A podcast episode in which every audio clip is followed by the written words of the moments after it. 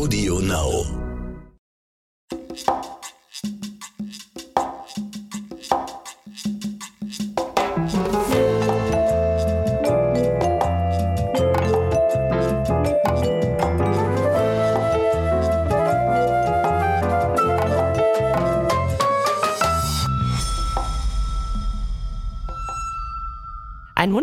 Freitag und herzlich willkommen zu Crime in the City. Ja, hallo. Wir sind zurück mit einer neuen Folge für euch. Genau, und zwar haben wir uns heute für eine kleine Update-Folge entschieden, weil wir euch ja immer von den Verbrechen erzählen und die landen ja auch irgendwann dann vor Gericht und am Ende werden sie abgeurteilt. Und so ist es auch Ende letzten Jahres beziehungsweise Anfang diesen Jahres mit zwei der, wie ich finde, schon heftigsten Verbrechen, über die wir äh, 2021 gesprochen haben, geschehen. Ja, also das äh, sind schon zwei wirklich äh, krasse Strafprozesse, äh, von denen wir euch heute erzählen wollen. Und zwar, weil es eben einfach äh, nicht äh, nicht, dass das weniger schlimm ist, aber es geht halt nicht um Mann-Frau Messer oder irgendwelche ähm, Überfälle oder so, äh, sondern einmal wollen wir den Kannibalen thematisieren und einmal die Oberlinfliegerin. Das sind schon zwei äh, Straftaten aus dem letzten Jahr, die wirklich eine besondere Fallhöhe hatten. Oder was meinst du? Sehe ich genauso, ja. Ich fange mal mit Ines R. an. Wir erinnern uns, die Pflegerin aus Potsdam, die im April letzten Jahres vier Bewohner eines Pflegeheims getötet und eine weitere schwer verletzt hat. Den Fall haben wir ja sehr eng begleitet letztes Jahr auch. Du warst am Tatort, ich war beim Prozess. Mhm. Ähm, wenn ihr Lust habt, könnt ihr euch äh, dazu auch zwei Folgen aus unserem Archiv anhören. Ähm, Ende letzten Jahres kam es dann zum Urteil, bei dem ich natürlich auch war und ich hatte ja auch einmal kurz gepostet bei Instagram, crimeandthecity.berlin. Ähm, das Urteil gegen Ines R. lautet 15 Jahre und anschließende Unterbringung in einer psychiatrischen Klinik wegen Mord in vier Fällen, versuchten Mord in drei Fällen, Körperverletzung und Misshandlung Schutzbefohlener. Wow, das ist ein ganz schönes Paket, wenn man das so auf dem Kerbholz hat. Kannst du mal äh, erzählen, äh, wie das vor Gericht so war? Wie hat der Richter begründet? Ja, und das war äh, wirklich, ich glaube, weil der Fall so groß war, ähm, ich glaube, einer der längsten ähm, Urteilsbegründungen, die ich je gehört habe. Die gingen anderthalb Stunden. Der Richter war sehr ausführlich. Ähm, zunächst ist er auf Ines erst Lebenslauf eingegangen. Da hat er äh, relativ ausführlich ausgeführt, unter welcher Belastung die Frau stand. Wir erinnern uns zum einen persönlich die Misshandlung der Mutter in der Kindheit, äh, ihre mhm. beiden Schwestern, die an Krebs sterben. Ein Kind ist behindert, eins ist krank und äh, dann gab es diese diversen Suizidversuche und auch als sie sich Hilfe gesucht hat, ist sie ja dann ähm, als ich zitiere mal, Anschauungsobjekt für Studenten in der Charité gelandet. Ähm, könnt ihr in den alten Folgen nochmal nachhören, falls euch das nochmal interessiert. Außerdem äh, gab es ja dann noch die finanzielle Belastung. Sie war Alleinverdienerin der Familie. Ja, und das alles ist natürlich, äh, drückt so auf die Psyche, dass sie halt einfach auch äh, extrem krank war und auch ist. Hm, ich erinnere mich, du hast das damals auch erzählt, als du die ersten Prozesstage hinter dich gebracht hattest, dass sie extrem viele Psy Psychopharmaka seit ihrer Kindheit genommen hat. Und am Ende ähm, hat sie sich sogar selbst die Medikamente dosiert und immer mehr und mehr davon genommen. Also trotzdem finde ich diese Tat aber immer noch ziemlich, ziemlich schwer zu fassen. Also wieso anderen Menschen, die auch noch in deiner Obhut sich befinden, sowas antun. Aber dazu gab es ja zumindest äh, im Ansatz eine Erklärung, oder? Ja, zumindest aus psychiatrischer Hinsicht. Ähm, dazu aber später mehr. Ich äh, bleib mal chronologisch. Ähm, da es ging erstmal nochmal um die Taten von Ines R. Und die wurden beschrieben und genauso wurde beschrieben, wie ihr Tag so ablief. Also sie ist an dem Tag ganz normal zum Dienst gegangen. Äh, die Kollegen von ihr haben da auch schon wahrgenommen, dass es ihr nicht gut geht. Also sie war blass, sie war müde, sie wirkte irgendwie äh, ausgebrannt. Sie haben sie auch darauf angesprochen. Ähm, sie hat es aber abgetan. Ach, mir geht's gut, alles in Ordnung. Und ja, wie wir wissen, ist sie ja dann durchgedreht. Also ähm, das wurde auch sehr, sehr detailliert beschrieben. Ich versuche jetzt mal nicht so ins Detail zu gehen, aber sie ist als erstes zu ähm, einem der Patienten, Christian S., ins Zimmer gegangen, ähm, hat äh, ihn gewirkt. Ähm, und als sie das gemacht hat, ist danach ist sie dann weitergegangen zur nächsten Patientin, nee, Patientin, Bewohnerin, Entschuldigung. Und äh, hat dann auch sogar mit Hilfe eines Handtuchs versucht, sie äh, zu strangulieren oder hat sie stranguliert. Ähm, hm. Sie hat aber dann gemerkt, dass das alles zu anstrengend ist und ist dann wieder zurück zu Christian S. Und dann fand ich es extrem krass. Sie hat gesagt, ähm, sie hätte das Gefühl gehabt, er würde sie auslachen. Und da merkt man ja schon, wie komplett krank das eigentlich ist. Ähm, also es hat sie ein Messer aus ihrer Tasche geholt, ähm, als sie, und sie musste natürlich dafür auch raus und hat zu einem Kollegen dann gesagt, ich gehe kurz Zigaretten holen.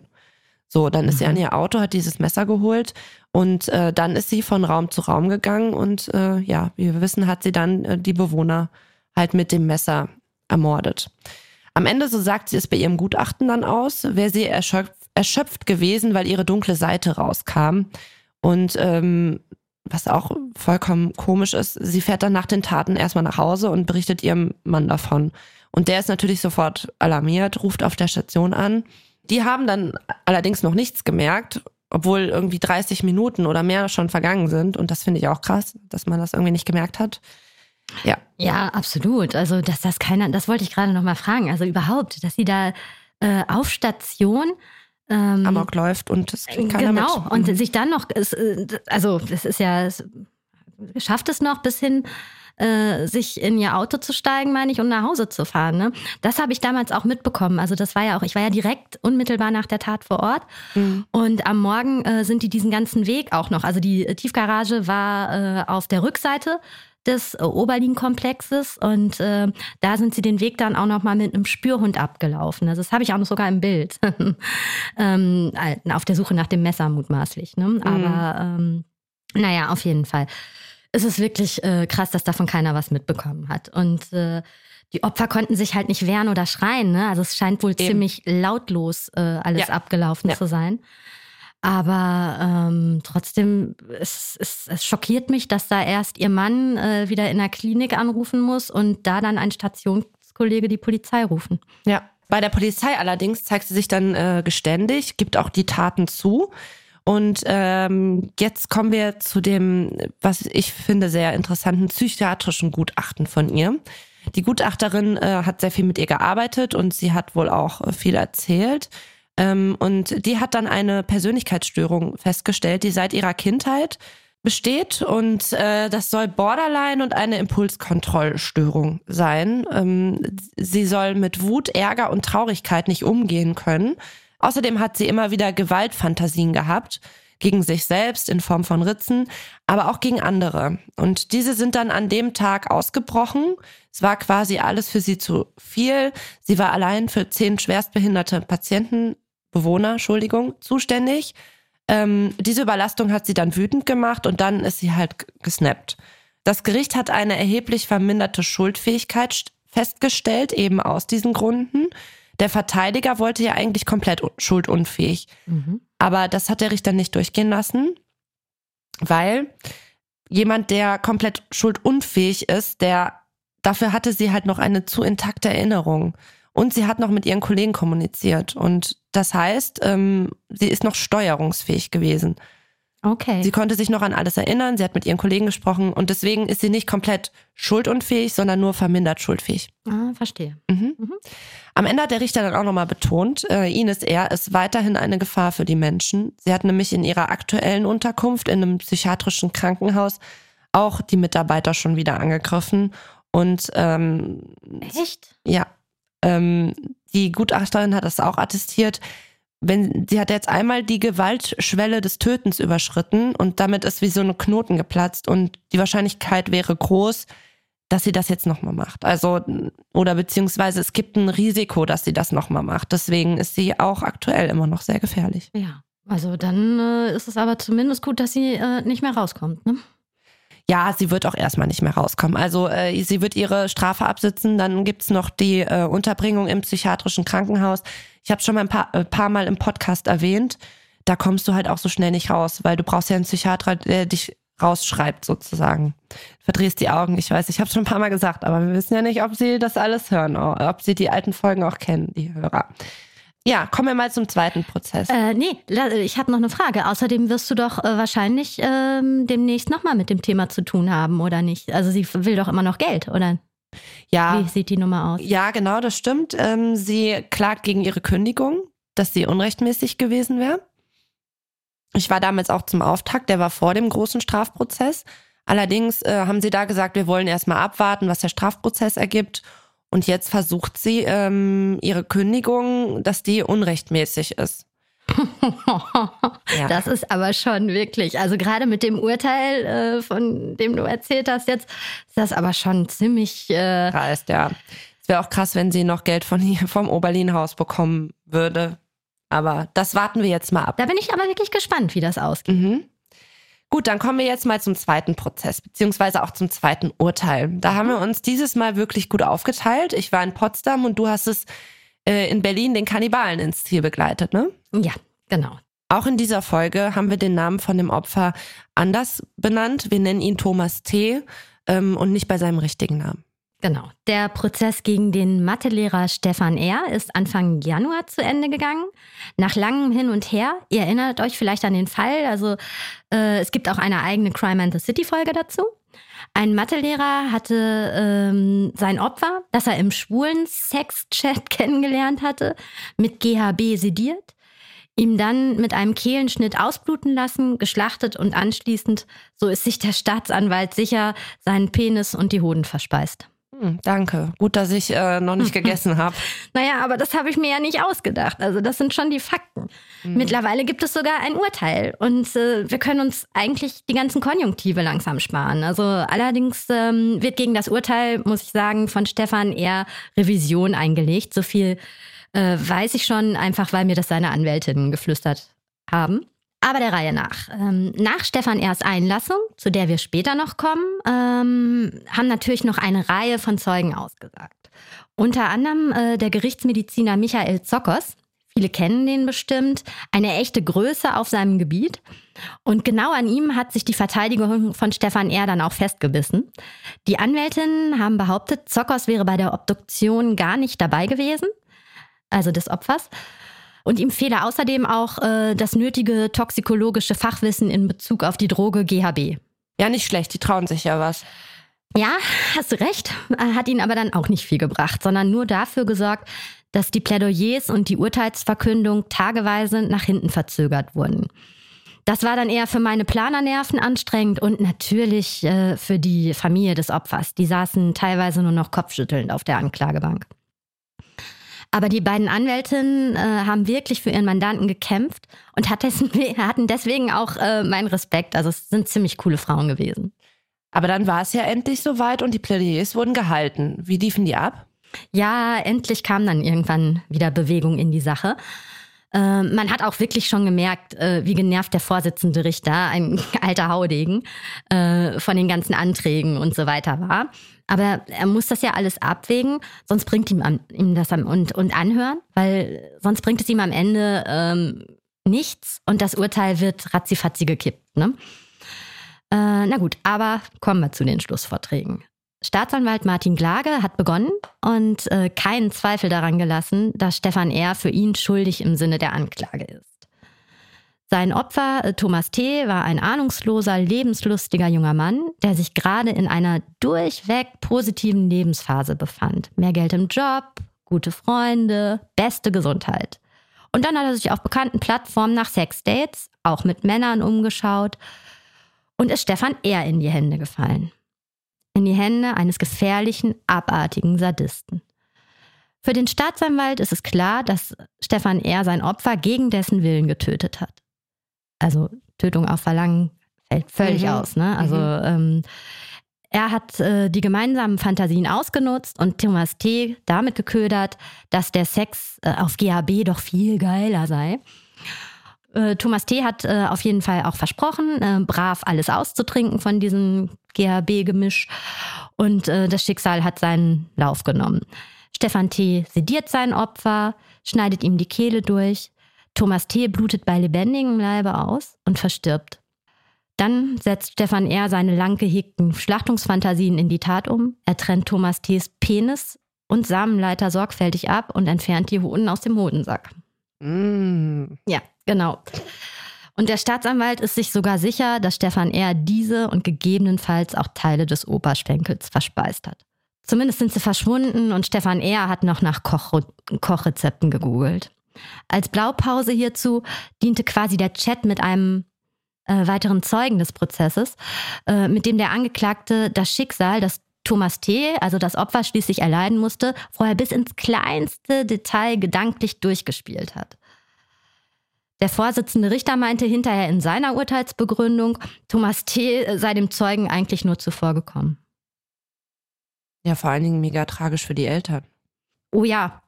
Seine bereits erwähnte Einlassung, die Stefan R. ja am 10. Verhandlungstag von seinen Anwältinnen verlesen lassen hat, wurde übrigens äh, sowohl vom Staatsanwalt als auch von den Nebenklageanwälten wie auch vom Richter in der Luft zerrissen und fast lächerlich gemacht.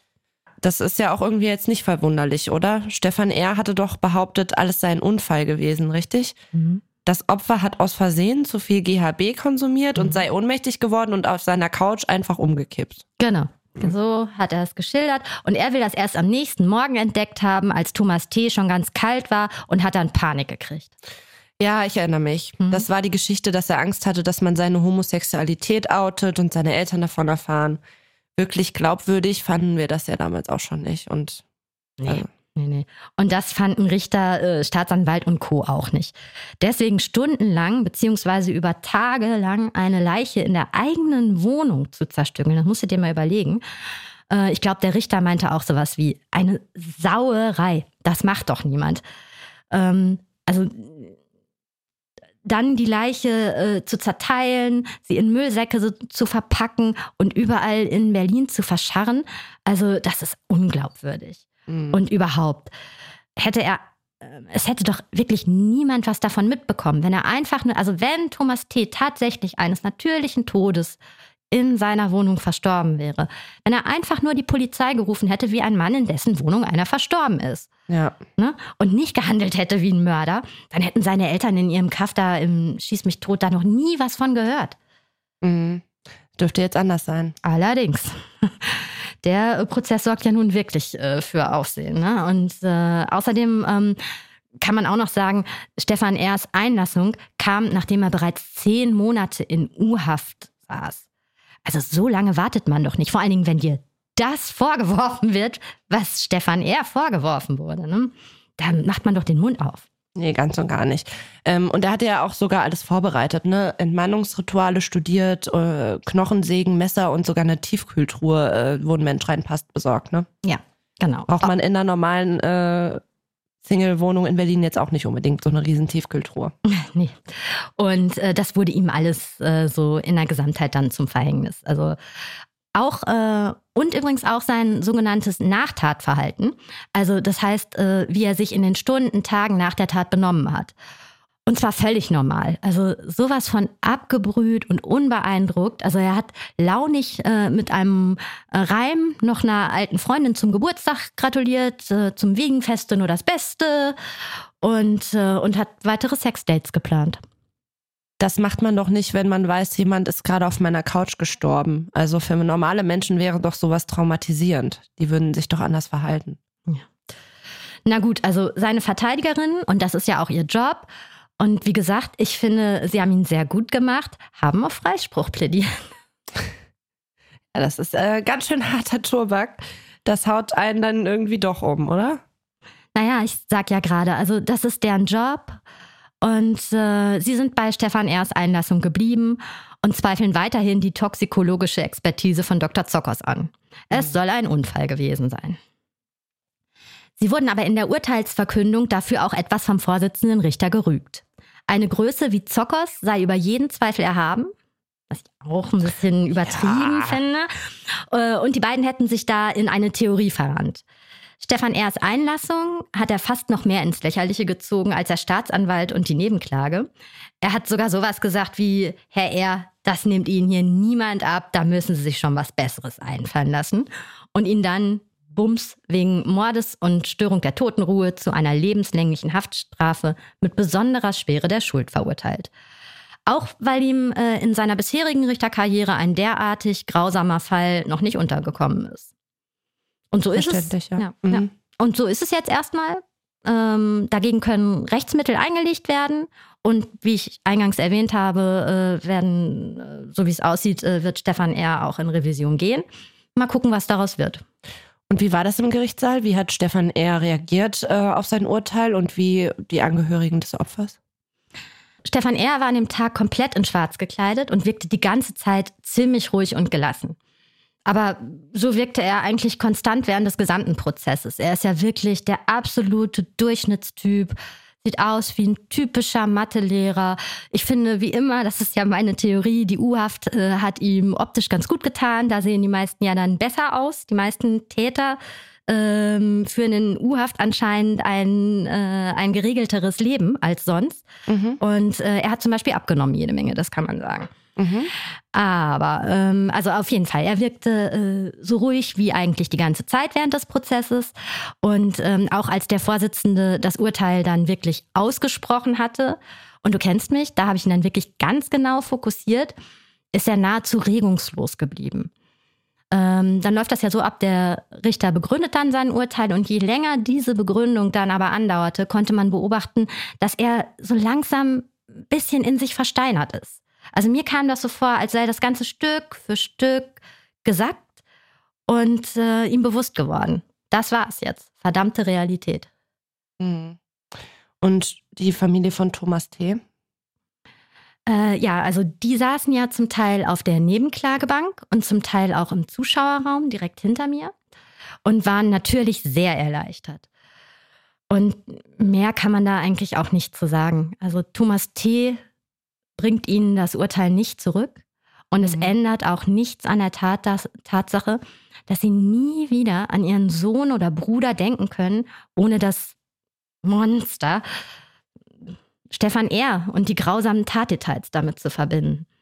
Sie haben sich gegenseitig über den Rücken gestreichelt und sich so leicht zugelächelt, aber alles in allem wirkten sie sehr gebrochen. Das ist ja auch kaum zu ertragen. Der Prozess, ja, der Prozess war aber auch wirklich nervenaufreibend. Und äh, Thomas T.'s Vater zum Beispiel war jeden einzelnen Tag anwesend, musste alle Details ertragen. Er hat auch oft seine Hände, äh, sein Gesicht in seinen Händen vergraben, wenn ich ihn äh, da so gesehen habe. Also für seine Frau war das Ganze manchmal absolut zu viel. Die ist dann ferngeblieben. Und äh, naja, jetzt können sie halt versuchen, ihren Weg äh, zu finden und damit, um, damit umzugehen. Also ich wünsche ihnen dafür nur das Beste, aber es wird schon hart. Ja, natürlich. So, das war's dann auch schon wieder für heute mit unserer Urteils-Podcast-Folge, kann man ja schon sagen. Zwei große Fälle, beide abgeurteilt. Ähm, wir hoffen, dass sie euch äh, gefallen hat, die Folge, dass ihr euch gut informiert gefühlt habt und freuen uns natürlich, ähm, wenn ihr von Anfang an vielleicht sogar bei den Fällen dabei gewesen seid. Falls nicht, könnt ihr die alten, also könnt ihr über die Fälle nochmal in den alten Folgen nachhören. Ja, und ansonsten würde ich sagen, habt ein schönes Wochenende. Genau, auch von mir. Alles Gute, bis zum nächsten Mal. Macht's gut und bleibt gesund.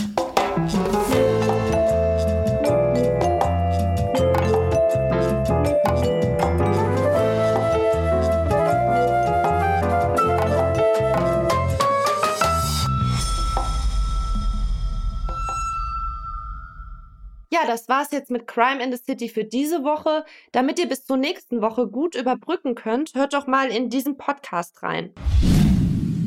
Hallo, ich bin Insa Bethke von Geopoch und präsentiere in dem Crime-Podcast Verbrechen der Vergangenheit, Düsteres aus der Geschichte. Zum Beispiel folgen wir den Spuren eines Ritters, der im Mittelalter Dutzende Kinder zu Tode quälte und leuchten die Biografien legendärer Gangster wie Al Capone und Pablo Escobar aus. Das Besondere ist, dass Verbrechen der Vergangenheit nicht einfach nur gruselt, sondern die Zeit, in der sich die Fälle zutrugen, lebendig werden lässt. Ein Schauspieler hat dafür Reportagen versierter Geo-Epoche-Autoren in packende Hörspiele verwandelt und es gibt in jeder Folge ein Interview. Hört gerne mal rein auf Audio Now und überall sonst, wo es Podcasts gibt. Audio Now.